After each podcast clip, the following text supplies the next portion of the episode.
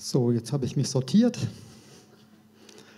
Ein herzliches Willkommen auch von meiner Seite. Ich freue mich, dass wir gemeinsam diesen Gottesdienst jetzt feiern und äh, freue mich auch, die Predigt, die Gedanken, die ich mir im Vorfeld gemacht habe, dass ich die mit euch teilen darf. Wir möchten tief in das Wort Gottes einsteigen, wir wollen tief schürfen und daraus schöpfen für den Alltag, für unser Glaubensleben. Und mit Gottes Hilfe wird uns das gelingen und wir dürfen das ein oder andere vielleicht auch heute mitnehmen. Als Predigtext haben wir heute Matthäus 19. Ich gucken, dass das funktioniert. Schauen wir mal. Als Predigtext haben wir Matthäus 19, 16 bis 26. Und ich denke mal, der ein oder andere kennt diesen Text. Es geht um den reichen Jüngling. Und ich habe das überschrieben mit dem Text Hindernisse auf dem Weg zum ewigen Leben. Und äh, dieser Text, wir lesen ihn jetzt gemeinsam durch, er steht also in drei Evangelien. Also es scheint wohl etwas Wichtiges zu sein, weil alle Synoptiker, Matthäus, Markus und Lukas, erwähnen also diese Geschichte. Und wir möchten uns das ganz genau anschauen und da dann die Details uns auch ähm, ja, zu Gemüte führen und hoffentlich fällt es auch in unser Herz hinein. Und siehe, einer trat herzu und fragte ihn, guter Meister, was soll ich Gutes tun, um das ewige Leben zu erlangen? Er aber sprach zu ihm, was nennst du mich gut? Niemand ist gut als Gott allein. Willst du aber in das ewige Leben eingehen, so halte die Gebote. Er sagt zu ihm, welche? Jesus aber sprach, das. Du sollst nicht töten, du sollst nicht Ehe brechen, du sollst nicht stehlen, du sollst nicht falsches Zeugnis reden. Ehre deinen Vater und deine Mutter und du sollst deinen Nächsten lieben wie dich selbst. Der junge Mann spricht zu ihm, das habe ich alles gehalten von meiner Jugend an. Was fehlt mir noch? Jesus sprach zu ihm, willst du vollkommen sein, so gehe hin, verkaufe, was du hast und gib es den Armen, so wirst du einen Schatz im Himmel haben und komm, folge mir nach. Als aber der junge Mann das Wort hörte, ging er betrübt davon, denn er hatte viele Güter. Da sprach Jesus zu seinen Jüngern, Wahrlich, ich sage euch, ein Reicher hat es schwer, in das Reich der Himmel hineinzukommen. Und wiederum sage ich euch, es ist leichter, dass ein Kamel durch ein Nadelöhr geht, als dass ein Reicher in das Reich Gottes hineinkommt. Als seine Jünger das hörten, entsetzten sie sich sehr und sprachen, wer kann dann überhaupt gerettet werden? Jesus aber sah sie an und sprach zu ihnen, bei den Menschen ist das unmöglich, aber bei Gott sind alle Dinge möglich. Ein recht langer Text, aber wir gehen den Vers oder zumindest die meisten Verse gehen wir gemeinsam durch und wir wollen sehen, was uns das zu sagen hat. Ich sagte ja schon, dass also diese Geschichte, dieses, äh, diese Begebenheit in allen drei Evangelien steht und man könnte sich ja fragen, ja, welches ist denn jetzt eigentlich die richtige Geschichte?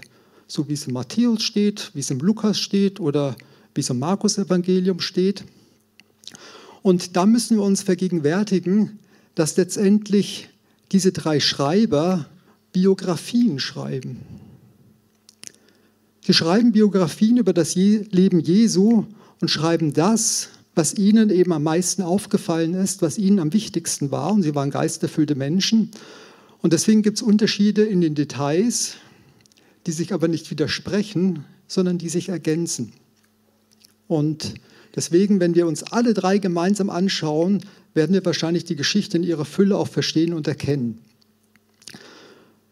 Und trotzdem sind die Evangelien ja viel mehr als nur Biografien. Es sind ja gleichzeitig auch Autobiografien.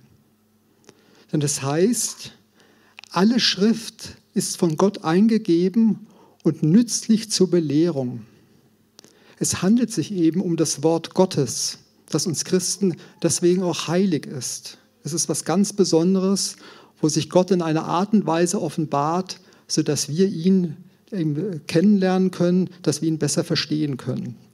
Und Gott hat eben darauf geachtet, dass in diesen Kanon der Bibel nur Schriften aufgenommen wurden, die von ihm inspiriert wurden. Und nicht eben alles, was ein Paulus geschrieben hat, ist auch im, in der Bibel drin. Also es gibt auch einen dritten Korintherbrief, das weiß man, aber der dritte Korintherbrief ist nicht Teil unserer Bibel. Ja, da merkt man, dieser dritte Brief war offensichtlich nicht von Gott in dieser Form inspiriert. Oder genauso gibt es auch von, dem, ähm, von Thomas, dem, dem ähm, ein Jünger von Jesus, gibt es ein Evangelium. Das ist aber nicht von Gott inspiriert gewesen und deswegen ist es auch nicht Teil eben der Bibel, weil da viel Eigenes dann auch mit drin verarbeitet wurde.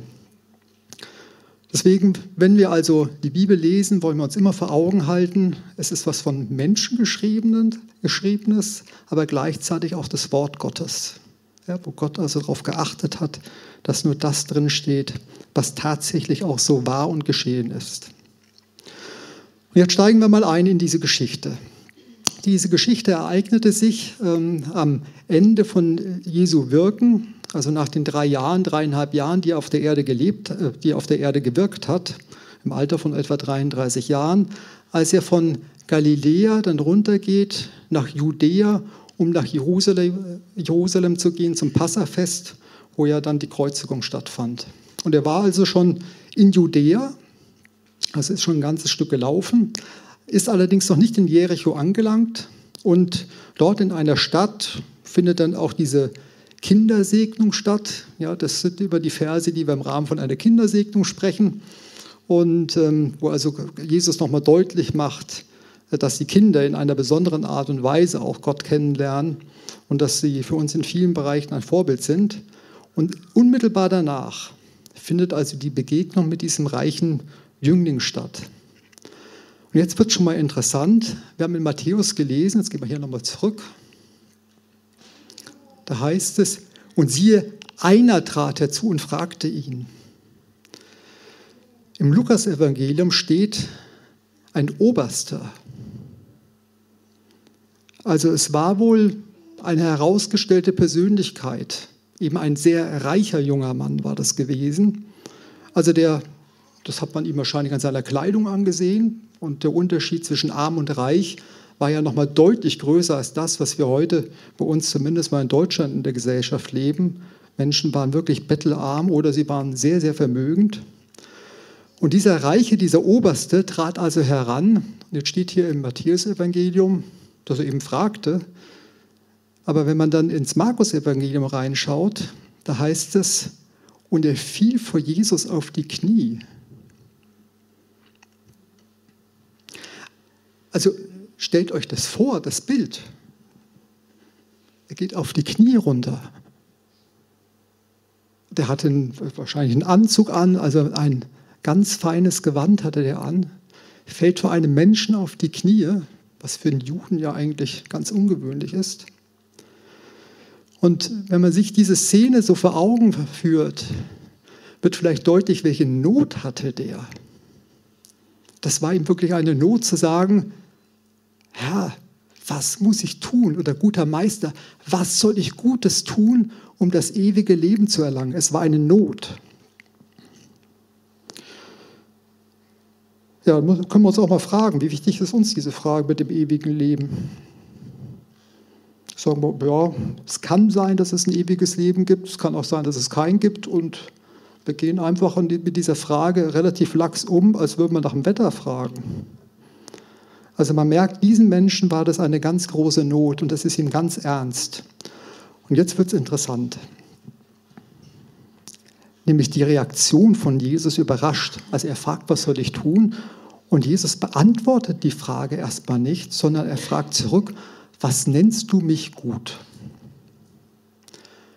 Früher habe ich das immer so gelesen und dachte, als wollte Jesus ihn mit dieser Frage korrigieren, als sei er nicht gut. Und da dachte ich, ja, aber das stimmt doch nicht, Jesus ist doch gut. Also warum sagt er da so was Komisches? Also warum erwidert er diese Frage mit einer Gegenfrage?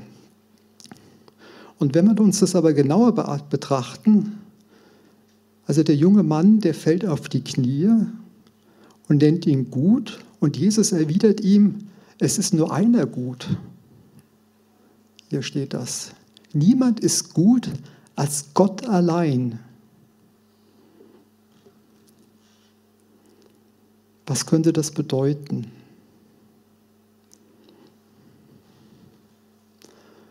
Ich gehe mal weiter hier. Im Johannesevangelium im Kapitel 17, Vers 3, das ist das hohepriesterliche Gebet, das Jesus während des Abendmahls oder nach dem Abendmahl spricht. Da sagt er, das ist aber das ewige Leben, dass sie dich, den allein wahren Gott und den du gesandt hast, Jesus Christus erkennen. Hatte dieser junge Mann vielleicht schon erkannt, dass Jesus Gott ist? Gott allein ist gut. Er spricht ihn an, guter Meister. Ja, wenn ich Jesus erkannt habe, dann habe ich schon das ewige Leben. Und das erwidert er ihm an und für sich, wenn auch verklausuliert, wenn auch, da kommt man erst drauf, wenn man drüber nachdenkt. Wenn er erkannt hat, Mensch, Gott allein ist gut, ja, guter Meister, du bist gut, du bist Gottes Sohn, ja, dann habe ich an und für sich schon diese Beantwortung. Das ist nämlich dann das ewige Leben. Aber der junge Mann hatte das nicht erkannt. Ja, das merken wir dann. Sieht man ja auch dann, wie es dann weitergeht. Also er spricht dann zu ihm, gibt ihm die Antwort, Gott allein ist gut, aber er reagiert da nicht drauf. Ja, also man merkt, dann geht die Konversation weiter. Und äh, er spricht dann also, willst du aber das, in das ewige Leben eingehen, so halte die Gebote. Und auch das überrascht. Also erst die Reaktion, was ist gut, diese Konversation, und jetzt sagt er, ja, willst du in das ewige Leben eingehen, so halte die Gebote. Also wenn man sich das so vor Augen führt, eigentlich muss das einen ganz perplex machen. Ähm, Sascha und ich, wir haben jetzt vor einigen Wochen oder vor einigen Monaten hatten wir begonnen, einen Alpha-Kurs durchzuführen, einen christlichen Glaubensgrundkurs. Und da stellt man sich ja solche Fragen und setzt sich mit christlichen Fragen, mit Glaubensfragen auseinander. Und ich stelle mir, stell mir jetzt gerade vor, wenn da einer der Teilnehmer gefragt hätte, sagt mal, was muss ich eigentlich tun, um das ewige Leben zu erlangen?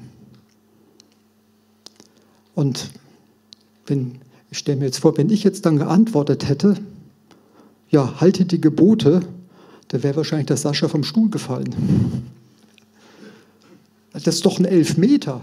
Da fragt jemand, was muss ich tun, um das ewige Leben zu erlangen? Dann hätte ich doch erstmal erklärt, ja, du musst an Jesus glauben, du brauchst Sündenvergebung und dann hast du das ewige Leben, dann bist du errettet. Und Jesus sagt, halte die Gebote. Ist es nicht überraschend? Ist es nicht also ganz merkwürdig an dieser Stelle? Und dann müssen wir uns doch mal fragen, warum macht das Jesus? Wir haben gerade in Johannes 17 gelesen, dass er selbst sagt, ja, ewiges Leben heißt, Gott zu erkennen, mich zu erkennen, dass ich, dass ich Gott bin, mich anerkennen als Gott, dann hat man das ewige Leben. Und er weiß doch, dass man die Gebote letztlich nicht einhalten kann. Schaffen es nicht. Warum sagt er das? Der Punkt ist, oder was ein Punkt sein könnte, ist, es ist unheimlich stark verbreitet, dass wir glauben, ja, uns zu, durch Anstrengungen zu verbessern. Ich habe hier aufgeschrieben, es ist der Glaube, dass der Mensch die Fähigkeit besitzt, sich zu verbessern und einen höheren ethisch und moralischen Stand zu erreichen. Das ist der Glaube, den die Pharisäer hatten. Durch Anstrengung bekomme ich einen höheren ethisch-moralischen Stand und ich glaube, das ist auch heute noch unsere feste Überzeugung. Durch Anstrengung erreiche ich einen höheren ethischen, moralischen Stand. Ja, und wer das nicht schafft, ja, der ist halt nicht so gut wie ich. Der hat es halt nicht erreicht. Der hat sich nicht genügend angestrengt. Und so sind die Pharisäer auch mit den Menschen, mit ihren Mitmenschen umgegangen haben den deutlich gemacht und zu verstehen gegeben, ja, ihr seid ja nicht so gut wie wir. Und ist es nicht aber auch das Gedankengut, was wir in unserer heutigen Gesellschaft haben? Man muss sich einfach nur bemühen.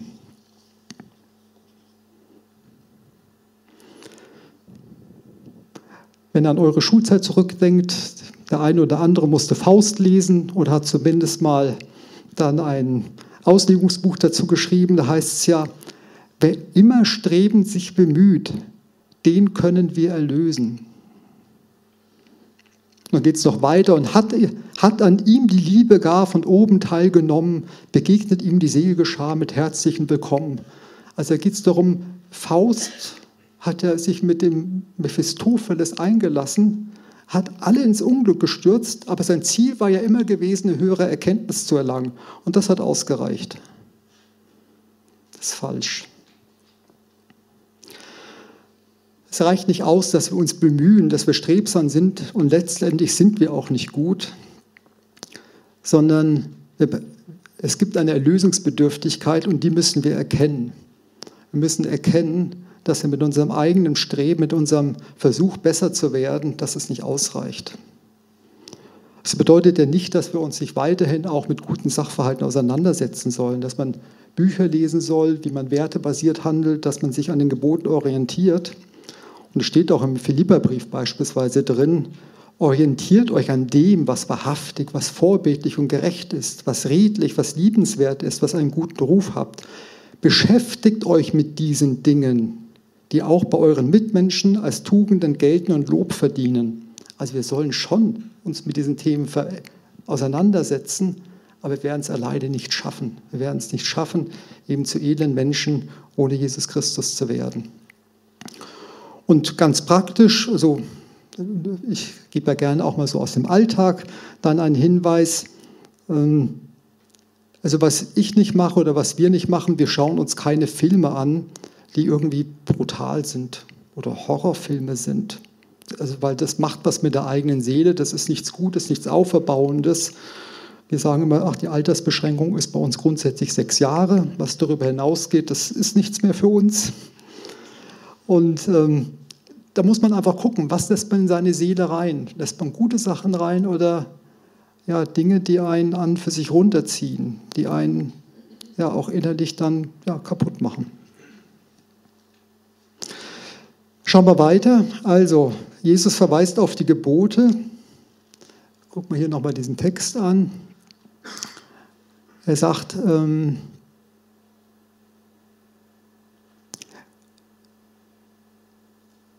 Willst du aber in das ewige Leben eingehen, so halte alle Gebote. Das war ja diese überraschende Antwort. Und wir sehen, dass Jesus das schon mal gemacht hat. Oh, das ist jetzt der falsche Text. Lukas 10, Vers 25 brauchen wir an der Stelle. Einen Augenblick, dann lese ich das hier vor. Und zwar ist es die Geschichte vom barmherzigen Samariter. Als Jesus äh, sich mit den Pharisäern austauscht, wird er also von einem Pharisäer gefragt, Meister, was muss ich tun, um das ewige Leben zu erlangen? Es ist genau die gleiche Frage. Ich muss mal gucken, dass ich es euch auch wörtlich wiedergebe. Weiß ich, ihr das dort oben hin, sonst lese ich es gleich aus dem Text vor. Ein Augenblick. Okay, ich erzähle die Geschichte schnell. Also Jesus wird von dem Pharisäer gefragt, ah, da haben wir es schon, und siehe, da stand ein Gesetzeslehrer, also ein Sadduzäer, auf, versuchte und sprach, Meister, was muss ich tun, dass ich das ewige Leben ererbe? Also an und für sich genau die gleiche Frage. Und Jesus antwortet wieder genau auf die gleiche Art und Weise. Er aber sprach zu ihm, was steht im Gesetz? Was liest du? Geht also in die, genau in die gleiche Richtung wieder. Und Danach kommt also diese Geschichte mit dem barmherzigen Samariter, wo er erklärt, du sollst deinen Nächsten lieben wie dich selbst. Das ist das Halten der Gebote. Und trotzdem beantwortet das ja auch noch nicht die Frage, dass man dadurch in den Himmel kommt, weil wir jetzt ja herausgearbeitet haben, dass durch das Halten der Gebote man nicht in den Himmel, in den Himmel kommt. So, und der Hintergrund ist folgender. Jetzt gucken wir in Römer 3 rein. Da steht letztendlich auch die Erklärung dann drin, warum das alles so ist. In Römer 3 Vers 19 bis 20 steht nämlich, dafür sind die Gebote da. So sagt es das Gesetz und wir wissen, alles, was das Gesetz sagt, richtet sich an die, denen es gegeben wurde. Damit wird jeder Mund zum Schweigen gebracht. Luther schreibt wohl da, ähm, damit wird jedem das Maul gestopft. Das ist noch eine andere Übersetzung. Die ganze Welt ist vor Gott als schuldig erwiesen. Denn auch durch das Befolgen von Gesetzesvorschriften steht kein Mensch vor Gott gerecht da. Das Gesetz führt vielmehr dazu, dass man seine Sünde erkennt. Also Jesus weist letztendlich diesen reichen jungen Mann, er weist letztendlich auch den Pharisäer, diesen Gesetzeslehrer im Zusammenhang mit dem barmherzigen Samariter darauf hin, halte du die Gebote ein. Und wenn man sich damit intensiv auseinandersetzt, stellt man fest, das kann ich eigentlich gar nicht. Dafür ist das Gesetz da, die Sünde eigentlich deutlich zu machen, um Sündenerkenntnis zu gelangen, zu erlangen und wenn man Sündenerkenntnis erlangt hat, dann hat man die Möglichkeit umzukehren und eben zu Gott zurückzukommen. Das ist der Punkt. Und dann geht es ja weiter. Dann, ähm, Jesus sagt ja diesem jungen Mann dann jetzt diese ganzen Gebote auf. Und ich glaube aber auch, dass dieser junge Mann dann nicht leichtfertig geantwortet hat. Also eben als Jesus ihn fragt, welche Gebote soll ich halten? Ja, du sollst nicht töten, du sollst nicht Ehe brechen, du sollst nicht stehlen, du sollst nicht falsch Zeugnis reden. Ehre Vater und Mutter und du sollst deinen Nächsten lieben wie dich selbst. Und dann heißt es jetzt, Jesus blickte ihn an und gewann ihn lieb. So steht es also wieder jetzt im Markus Evangelium. Also er merkt, Mensch, dieser junge Mann, der macht es sich nicht einfach. Der geht wirklich nicht oberflächlich darüber hinweg, sondern er hat wirklich versucht, diese Gebote zu halten.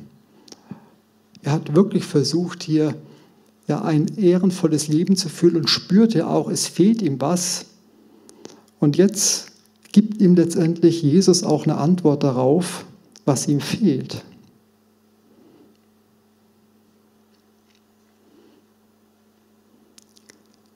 Es ist wieder dieser Punkt, liebe deinen Nächsten wie dich selbst. Der junge Mann, der wird, der wird wahrscheinlich nicht bei anderen übel nachgeredet haben. Er wird wahrscheinlich ordentlich mit seinen Eltern umgegangen sein, hat vielleicht eine gute Ehe geführt. Aber dieser Punkt, du sollst deinen Nächsten lieben wie dich selbst. Genau das Gleiche auch wie bei dem Pharisäer, bei dem Gesetzeslehrer ähm, mit dem barmherzigen Samariter. Was war da gewesen? Da war ein Mann von Jerusalem nach Jericho heruntergegangen, so erzählt Jesus diese Geschichte. Dieser Mann, der wurde überfallen, ausgeraubt und es heißt, sie schlugen ihn halb tot und so lag er da. Und wenn jetzt keiner kommt, dann wäre er gestorben. Und da geht ein Pharisäer vorbei und ein Levit und beide lassen ihn liegen und indem sie vorbeigehen, verstoßen sie ja auch formal nicht gegen die Gebote. Es ist kein Ehebruch, es ist kein üble Nachrede, es ist kein, wir können jetzt alles durchgehen. Ne? Verstoßen sie ja nicht dagegen. Rein formal haben sie das alles eingehalten. Ja? Aber Jesus erwartet eben diese Nächstenliebe. Und wenn wir die Nächstenliebe nicht ausleben, dann haben wir das ganze Gesetz gebrochen. Und das merken wir auch, das ist ein absolut unmenschliches Verhalten. Und was hat dieser Samariter gemacht? Der Samariter, der dann vorbeikam, der half ihm dann, hat ihn also in die Herberge gebracht und sorgt also dafür, dass er gepflegt wird, bezahlt auch dafür. Und jetzt kommt die Verbindung eben zu diesem reichen jungen Mann. Er bezahlt also dafür immerhin zwei Tageslöhne. Zwei Tageslöhne, jetzt auf unsere heutige Zeit übertragen, das Jahresgehalt in Deutschland, das Bruttojahresgehalt liegt im Durchschnitt ungefähr zwischen 40.000 und 50.000 Euro. Das ist das Jahresbruttogehalt. Also rechnen wir mal rund 4.000 Euro im Monat. Und zwei Tageslöhne sind dann, wenn wir 20 Tage arbeiten im Monat, 4.000 durch 20, also rund ähm, wären dann 400 Euro. Ne? Habe ich richtig? Ja, müsste stimmen. Ja, wenn mich korrigiert mich alle, 200 Euro. 200 Euro, genau. Also 200 Euro.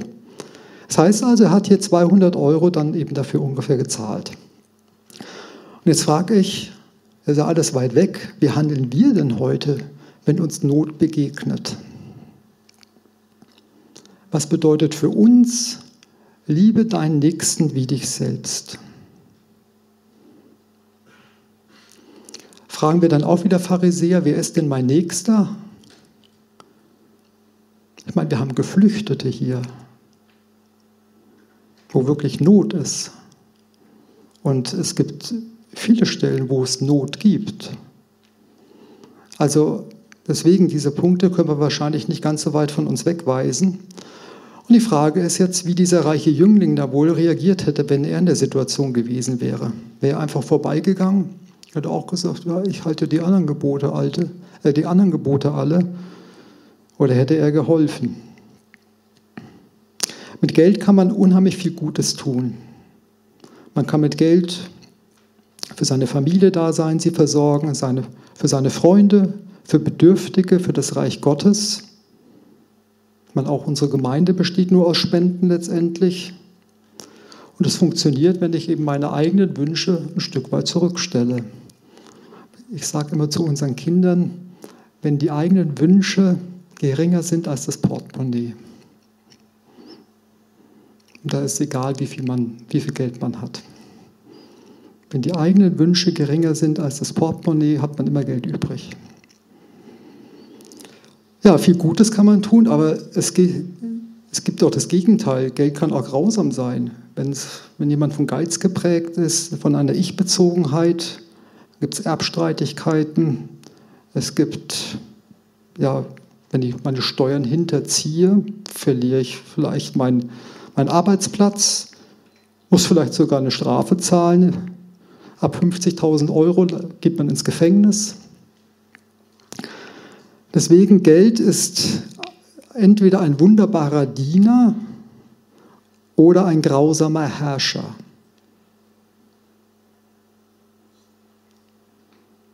Nochmal, Geld ist ein wunderbarer Diener oder ein grausamer Herrscher. Und das entscheidet jeder von uns, was Geld für ihn ist.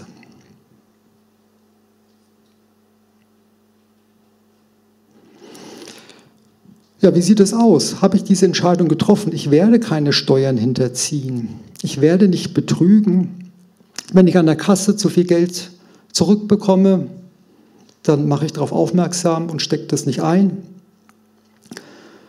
Das sind jetzt so die Dinge, die vor der Hand liegen. Und je nachdem, wie die persönliche Lebenssituation ist, gibt es ja noch viele andere Beispiele, wo man darüber nachdenken kann. Und ich glaube, da ist es ganz wichtig, einfach mal diese Entscheidung getroffen zu haben. Ich selbst habe diese Entscheidung getroffen schon in jungen Jahren. Und ähm, ich habe damals gesagt, ich fange an und werde regelmäßig 10% meines Geldes spenden. Das war für mich enorm herausfordernd. Wirklich.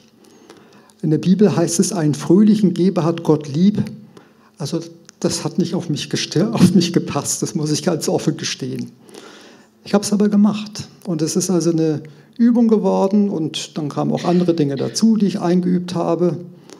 Und ich kann schon sagen von mir, ich glaube, dass ich dadurch ein Stück weit von diesem Mammon, von diesem grausamen Herrscher losgekommen bin, dass ein Stück weit Geld ein Diener geworden ist in meinem Leben. Und da muss, glaube ich, jeder einfach selbst auch so eine Entscheidung treffen, ja, dass er mit Geld diesen richtigen Umgang pflegt, denn es betrifft unheimlich viele Bereiche unseres Lebens. Es betrifft unsere Ehe, unsere Beziehungen, alles. Und wenn da der Umgang nicht richtig ist, ist es sehr, sehr schwierig. Wie habt ihr die Entscheidung getroffen in Bezug auf Geld?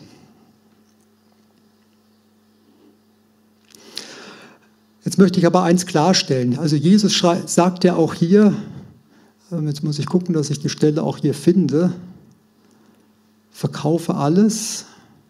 Wo steht's? Er sagte zu ihm, welche und so weiter. Jesus sprach zu ihm, willst du vollkommen sein, so gehe hin, verkaufe, was du hast und gib es den Armen, so wirst du einen Schatz im Himmel haben. Also es geht nicht darum, da steht nicht, ähm, und gib deinen Schatz der Kirche oder der freien Christengemeinde die Brücke. Jesus ging es an dieser Stelle in erster Linie um diesen jungen Mann. Ihm ging es gar nicht so sehr um die Armen an dieser Stelle.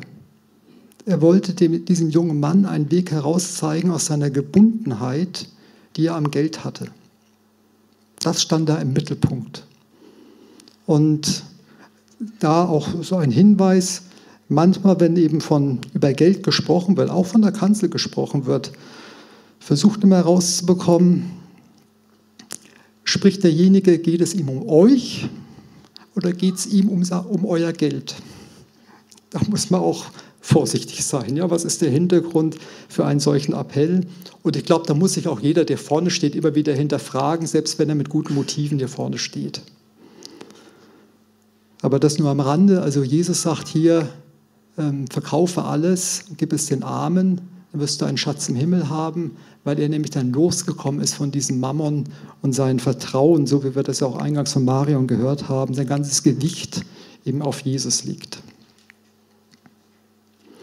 Ja, und jetzt könnte man ja sagen, naja, gut, es spricht da hier ein, er spricht da hier einen Reichen an, da können wir uns ja hier zurücklehnen, wir sind nicht reich, wir fühlen uns nicht reich, also so gesehen, da sollen die doch mal wirklich genau hinhören, was da gesagt wurde und entsprechend handeln. Und da gucken wir mal, ob das wirklich so ist. Ich glaube nämlich nicht. Jetzt schauen wir ins Markus-Evangelium, da steht da die Geschichte auch nochmal. Er blickte Jesus umher und sprach zu seinen Jüngern, wie schwer werden die Reichen in das Reich Gottes eingehen. Jetzt heißt es, die Jünger aber staunten über seine Worte. Also man merkt schon, die werden langsam nervös und unruhig. Ja, haben sie überlegt, naja, vielleicht, wir sind ja nicht so reich, deswegen betrifft es uns ja nicht. Dann geht es weiter. Dann begann Jesus wiederum und sprach zu ihren Kindern, wie schwer ist es für die, welche ihr Vertrauen auf Reichtum setzen.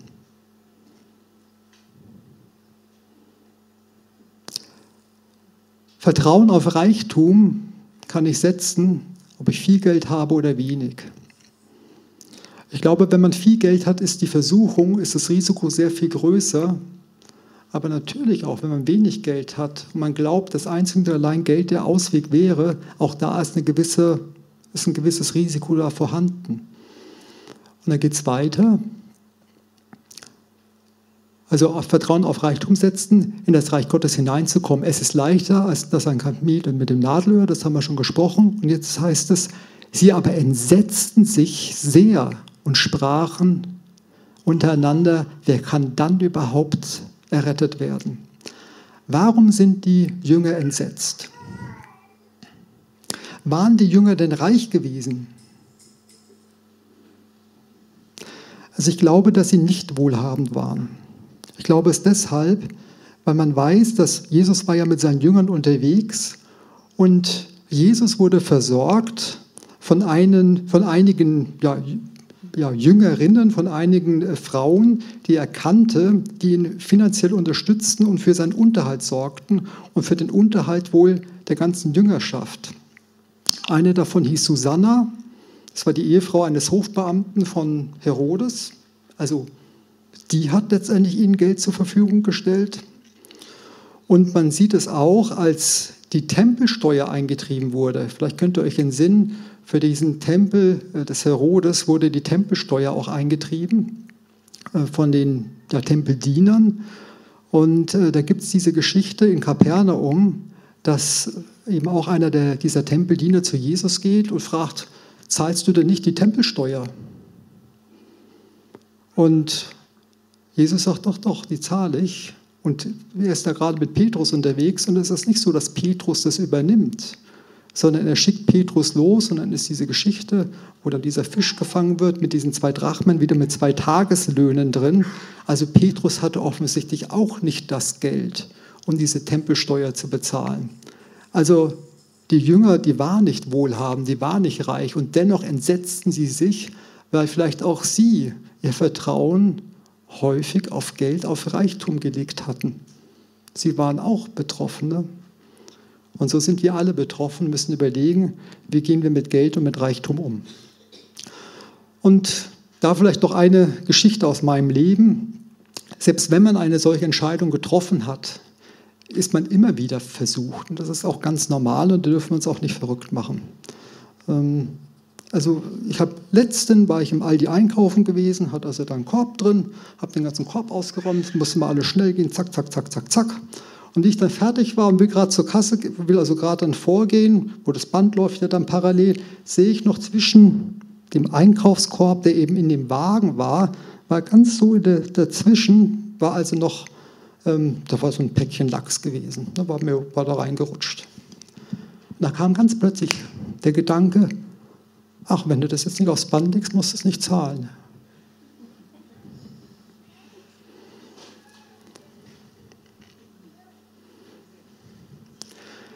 Die Entscheidung, die muss vorher getroffen werden. Ich, ich bin glücklich, dass ich das, ich habe das sofort wieder verworfen, habe gedacht, was ein Quatsch, habe das da draufgelegt. Ich habe aber nachher nochmal über mich nachgedacht.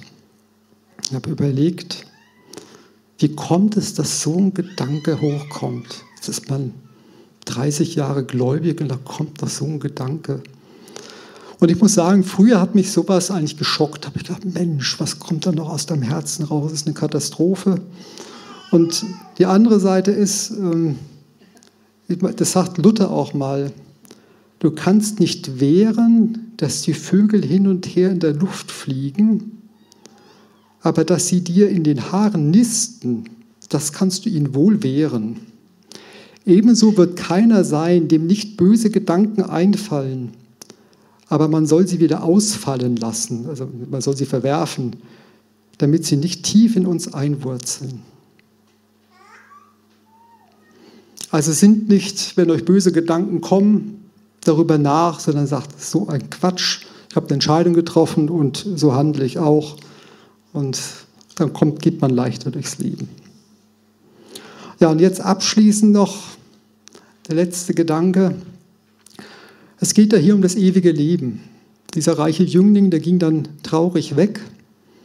Ging traurig weg, weil er sich, obwohl er eigentlich diese Sündenerkenntnis ja hatte, obwohl er gemerkt hat, Mensch, ja, ich hänge an diesem Reichtum, ich hänge an diesem Geld, das war sein Thema an dieser Stelle gewesen hat er sich anders entschieden und abgewandt und ging deswegen ja auch traurig eben davon. Und zumindest mal zu diesem Zeitpunkt hat er das ewige Leben wohl nicht in sich gehabt.